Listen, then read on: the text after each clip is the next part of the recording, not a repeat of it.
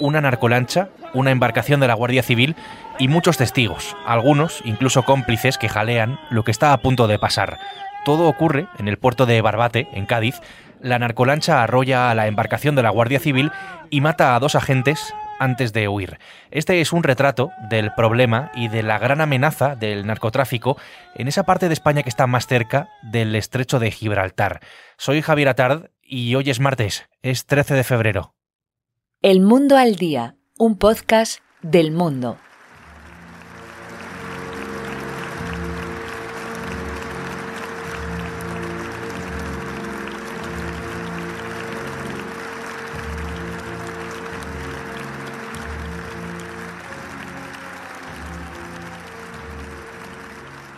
Miguel Ángel y David. Esos son los nombres de los dos guardias civiles muertos, 39 y 43 años, y tres hijos huérfanos dejan entre los dos. Así es como entraba el féretro de David en la Catedral de Pamplona, ciudad donde había estado destinado muchos años. Su asesinato nos invita a analizar qué es lo que está pasando realmente en esa zona de Andalucía y cuál es la magnitud del problema que tenemos con el narcotráfico. Gemma Peñalosa es mi compañera especializada en información de interior. Hola Gemma. Hola Javier. Andros Lozano es reportero de Crónica, es uno de los mayores expertos de España en narcotráfico. Andros, ¿qué tal? Hola Javier, ¿qué tal? Muy bien. Mima. ¿Y esta es la Guardia Civil con esa lancha de Con esa mierda, con lo que tienen, claro, lo que tienen aquí. ¿Qué tienen? No tienen otra cosa. Este es un suceso del que hemos podido ver incluso imágenes gracias a los vídeos de quienes estaban jaleando a los narcotraficantes para que hundieran a los agentes y también gracias a este vídeo de otros testigos que se quedan atónitos ante la diferencia de medios entre los traficantes y las autoridades, los agentes de la Guardia Civil. Si seguimos con, los vídeos, es noche cerrada en el puerto de Barbate, no hay muy buena mar en ese momento. ¿Qué es lo que pasa exactamente? Pues que a última hora de la tarde, porque había mucho temporal, una, una narcolancha se mete en el puerto de Barbate se activa entonces a la Guardia Civil, eh, la patrullera del servicio marítimo no puede ir porque está en la desembocadura del río Guadalquivir y llegar hasta ahí con, la mala mar habría sido imposible, así que se activan pues a grupos especializados del Instituto Armado. Lo que sucede es que iban en lanchas que no tenían pues una gran envergadura. Esta narcolancha, cuando ve llegar a los agentes que se acercan a, a ellas para identificarles, embiste contra, contra las lanchas directamente embiste hasta tres veces y la cuarta ya es cuando le pasa por encima, causando la muerte a dos guardias civiles y dejando heridos a los otros dos. Nunca antes se había producido una, una embestida de estas características y que las habíamos visto en alta mar, pero no dentro de un puerto y esto indica la impunidad que tienen estos clanes de, la droga del, estrecho de, Gibraltar y también es un claro ejemplo de la institucionalización ¿no? del narcotráfico en esta zona tan, tan conflictiva. La historia no acaba aquí, hasta que de los ocho detenidos, seis estén en prisión y dos en libertad con cargos, pues pasan bastantes más cosas. Después de embestir por última vez a la pequeña embarcación de la Guardia Civil, huyen en esa narcolancha afilada y, de gran potencia los, los traficantes, aunque ya están en ese momento, Gema, ya están monitorizados. Ahí en la narcolancha se produce una discusión, van seis personas y tres de los ocupantes, los más jóvenes, que no tienen antecedentes penales, estos tres chicos le piden desesperadamente al cabra que por favor les baje porque les dicen que no se quieren comer ese marrón, esas muertes, ¿no? Entonces el cabra se va al puerto de Sotogrande y ahí estos chicos mm, llaman a dos conocidos para que vayan a recogerles. La Guardia Civil ya estaba en este puerto porque les estaba siguiendo y es ahí donde se producen esas primeras cinco detenciones, las tres de los chicos que iban en la lancha y las dos de las personas que iban a ayudarles. El cabra continúa eh, su, su huida y llegan hasta una playa de la línea de la Concepción. ¿Qué sucede? Que ahí se activan los agentes que habían pertenecido a la unidad de élite que había luchado en el campo de Gibraltar contra el narcotráfico entre el año 2018 y, septiembre de 2022. Estos agentes conocen a todas las personas que, trabajan en estas bandas y también conocen pues las zonas, las rutinas, las maneras de esconderse. Son ellos los que, los que procuran una información valiosísima a los agentes que, que, iniciaron esa investigación y son ellos también los que al mediodía del sábado dan con el cabra en una zona boscosa al lado de, al lado de la playa. Y ya se precipitan también el resto de detenciones, ocho en total.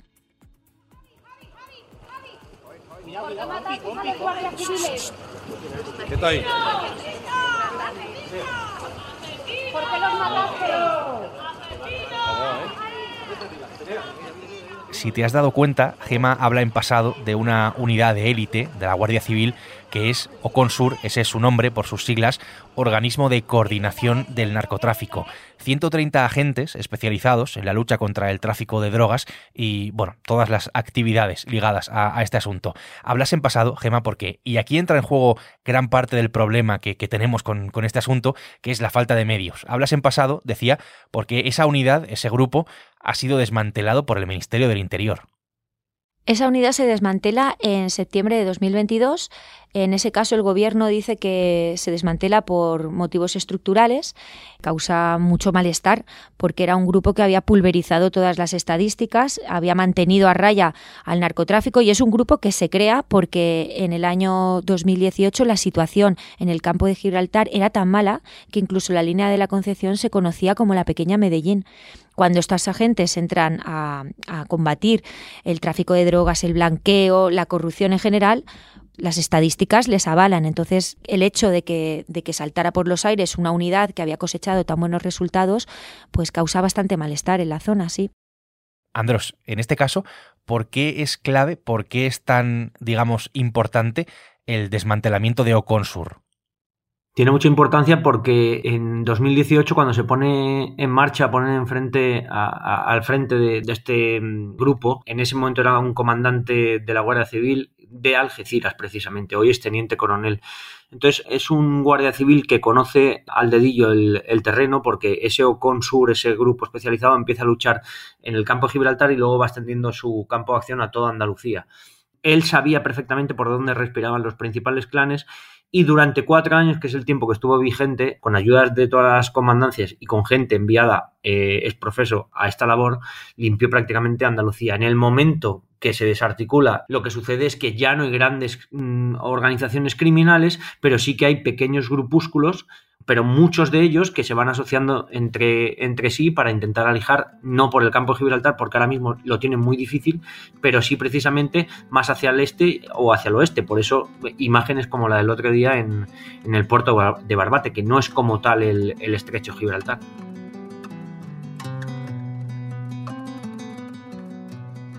Barbate está, si vamos al mapa, unos pocos kilómetros al, oeste del estrecho.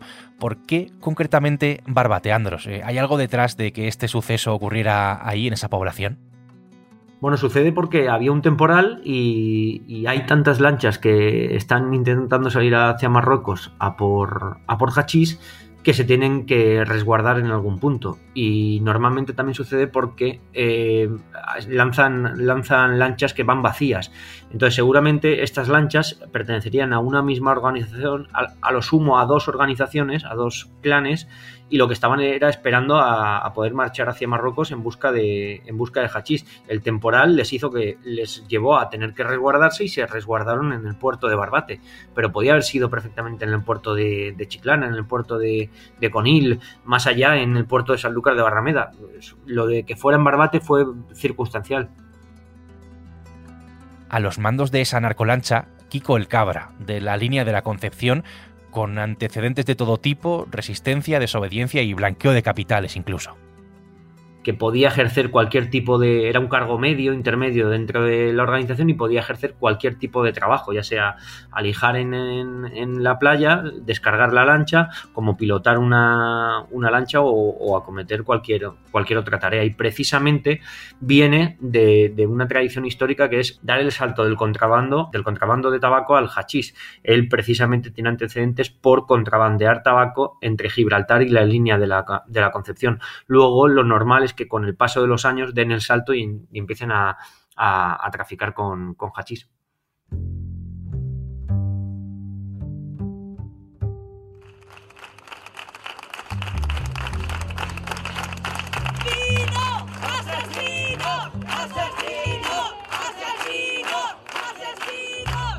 El clamor contra lo ocurrido en todas esas poblaciones de, Cádiz, del famoso campo de Gibraltar, aunque no solo, porque es verdad que Barbate, por ejemplo, ya no pertenece a esa, comarca, ha sido casi total. Digo casi, y lo vamos a explicar eh, el porqué de ese casi. Eh, conoces muy bien esa zona, Andros, eh, lo que ha pasado, esas muertes, ¿son realmente una sorpresa para alguien?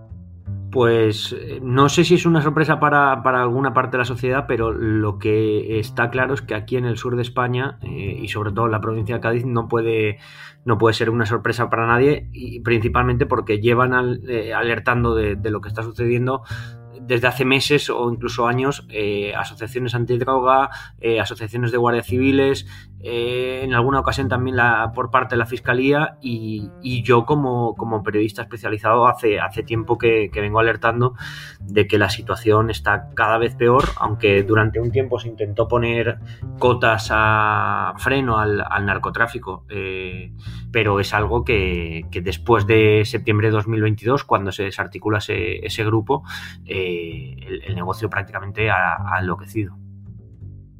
Claro, aquí eh, volvemos recurrentemente a la falta de medios, que es un poco ¿no? la realidad imperante allí en esa zona. Lo que está claro es que los recursos se está jugando eh, al mismo juego, pero con desigualdad por completo, con, en fin, a la me remito, con embarcaciones de hasta 14 metros del lore. Juan Franco es el alcalde de la línea de la Concepción, un municipio, pues históricamente, ¿no? Castigado por los estragos del narcotráfico, habla de lucha desigual con los narcos y esto es bastante llamativo. Gema, la falta de medios es eh, una constante y es una denuncia además recurrente de los agentes que están trabajando allí, que viven una realidad hasta en su día a día bastante compleja. Es una constante y una reivindicación histórica no solo de la Guardia Civil, sino de la Policía Nacional.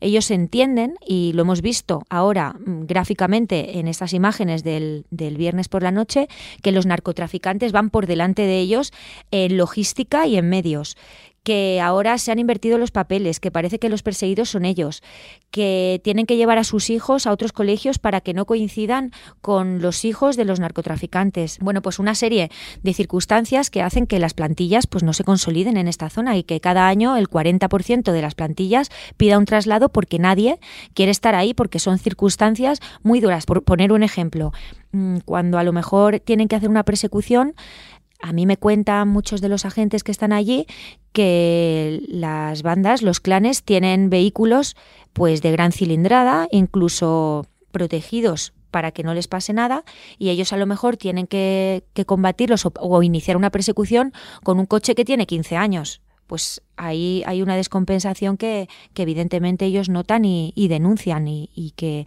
de la que el ministerio tiene conocimiento. Pero no solo este ministerio de este gobierno, los gobiernos anteriores tampoco hicieron nada y el problema del campo de Gibraltar es el mismo desde hace muchos años. Incluso, y esto es más grave, eh, más aún si cabe, con agentes costeando de su propio bolsillo material eh, de trabajo, que, al final, bueno, pues su, lucha es, su trabajo es contra el crimen, eh, costeando de su propio bolsillo eh, drones, por ejemplo. Drones, baterías de móviles, cámaras de fotos, porque según denuncian, las cámaras de fotos que le llegaban estaban rotas, incluso balizas, ponían medios de su bolsillo para que las investigaciones fructificaran y esto fue lo que sucedió durante casi los cuatro años que ellos estuvieron allí.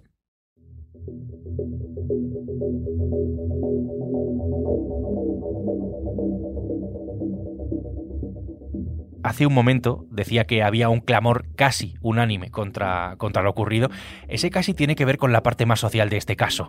En el vídeo escuchábamos a personas que estaban jaleando a las narcolanchas y eso no surge de la nada. Eh, ese clima de, aceptación y de apoyo incluso entre cierta gente es eh, un hecho.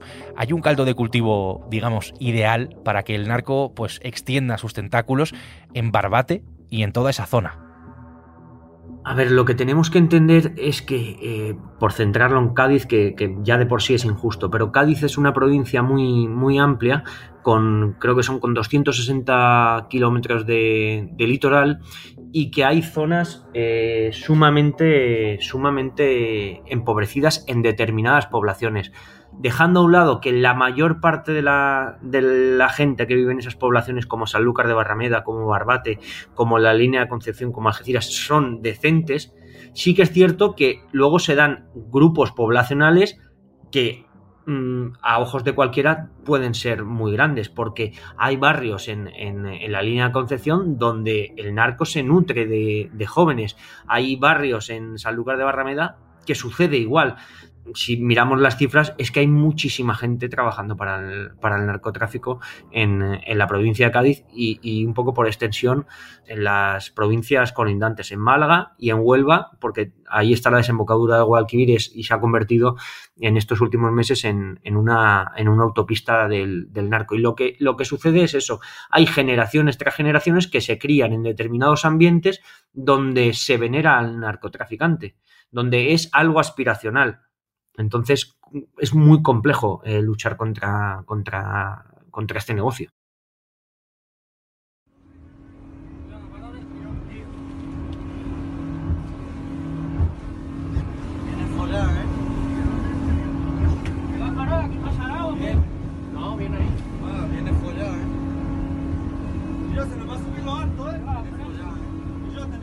Estas narcolanchas, que son potentísimas, eh, que pueden atravesar el estrecho, para que te hagas una idea, en tan solo 15 minutos.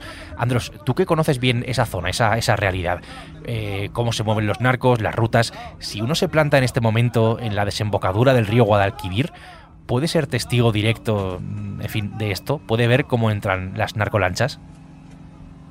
Por supuesto, en ahora mismo es fácil, pero muy fácil, eh, uno acercarse a una zona muy conocida de restaurantes que hay en Sanlúcar, que se llama Bajo de Guía, donde, donde termina el, río Guadalquivir y enfrente está justo Doñana, cualquiera que haya paseado por esa playa eh, sabe lo que le hablo, y a mitad de mañana ver cuatro, cinco, seis eh, lanchas. No, no todos los días, por supuesto que no, pero varios días a la semana eso sucede y a plena luz del día. Esto, esto nunca se ha visto. ¿Por qué? Pues porque mm, la desarticulación del Ocon eh, provocó lo que provocó, ya lo hemos comentado, que es eh, em, no hay grandes clanes, pero hay un montón de clanes operando por toda Andalucía. Y como se hizo tanto daño a los clanes del campo de Gibraltar, estos ahora están intentando introducir la, mercancía, no, no por lo que es el estrecho, sino yéndose precisamente hacia la costa más occidental de, Andalucía, esa desembocadura del río que divide dos provincias que, tienen eh, playas inmensas, que son Huelva y Cádiz.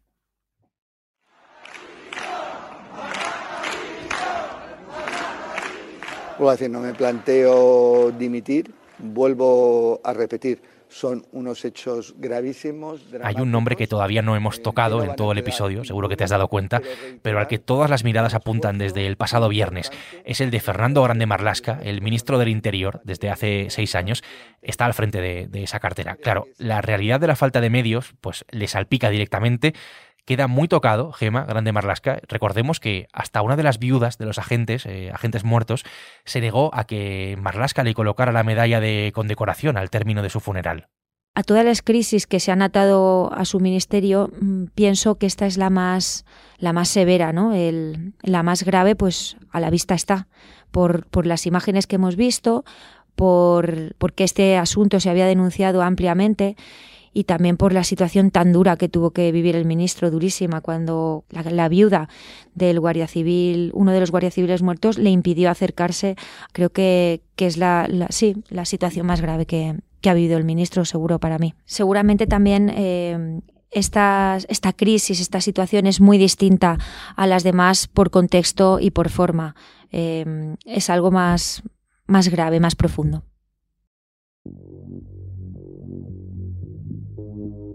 Con todo esto que hemos comentado, Andros, tú como experto en, narcotráfico, ¿cómo de grandes son tanto el problema como la amenaza del narco ahora mismo em, en el sur de España? Pues mira, eh, no sabremos eh, luchar contra el narco hasta que no dimensionemos bien el problema que hay en el sur de España. Tenemos que entender que aquí no solo se trafica con hachís, sino que esta es una de las principales vías de entrada de cocaína en Europa al otro lado del, Atlántico tenemos a los cárteles latinoamericanos que ven el puerto de Algeciras como un punto de entrada fácil para su cocaína, pero no solo el puerto de Algeciras, es que ya hay unas rutas tradicionales y muy controladas de introducción de hachís desde Marruecos, entonces lo que están haciendo los cárteles colombianos es mandar su mercancía hacia la costa occidental africana, a países como Senegal, como Mauritania o como, el sur de Marruecos, Allí se hace un transbordo en alta mar a un barco más pequeño o incluso por tierra y lo único que hay que intentar hacer es introducir esa cocaína al norte de Marruecos. Y en el norte de Marruecos, donde antes eh, se utilizaban las lanchas para, introducir hachís, ahora ya hay lanchas que están manchadas con, con cocaína. Entonces, si no entendemos que esto es un fenómeno o un problema transfronterizo, no vamos nunca a ponerle medidas. No podemos pensar que esos pobres que están ahí abajo, que hay unas cuantas lanchitas traficando con, con hachís, no. Son mega, esto es una mega industria del, crimen organizado. Y en el momento que sentemos esas bases, podremos tomar ciertas medidas de, calado. Si no, es imposible atajar el, o por lo menos combatirlo con, cierta eficacia al narcotráfico esto da buena cuenta de la magnitud de lo que, pues de lo que estamos hablando, básicamente. Andros, gracias por la explicación. Gracias a ti, compañero, un placer. Gema, lo mismo digo, gracias. Gracias, Javier.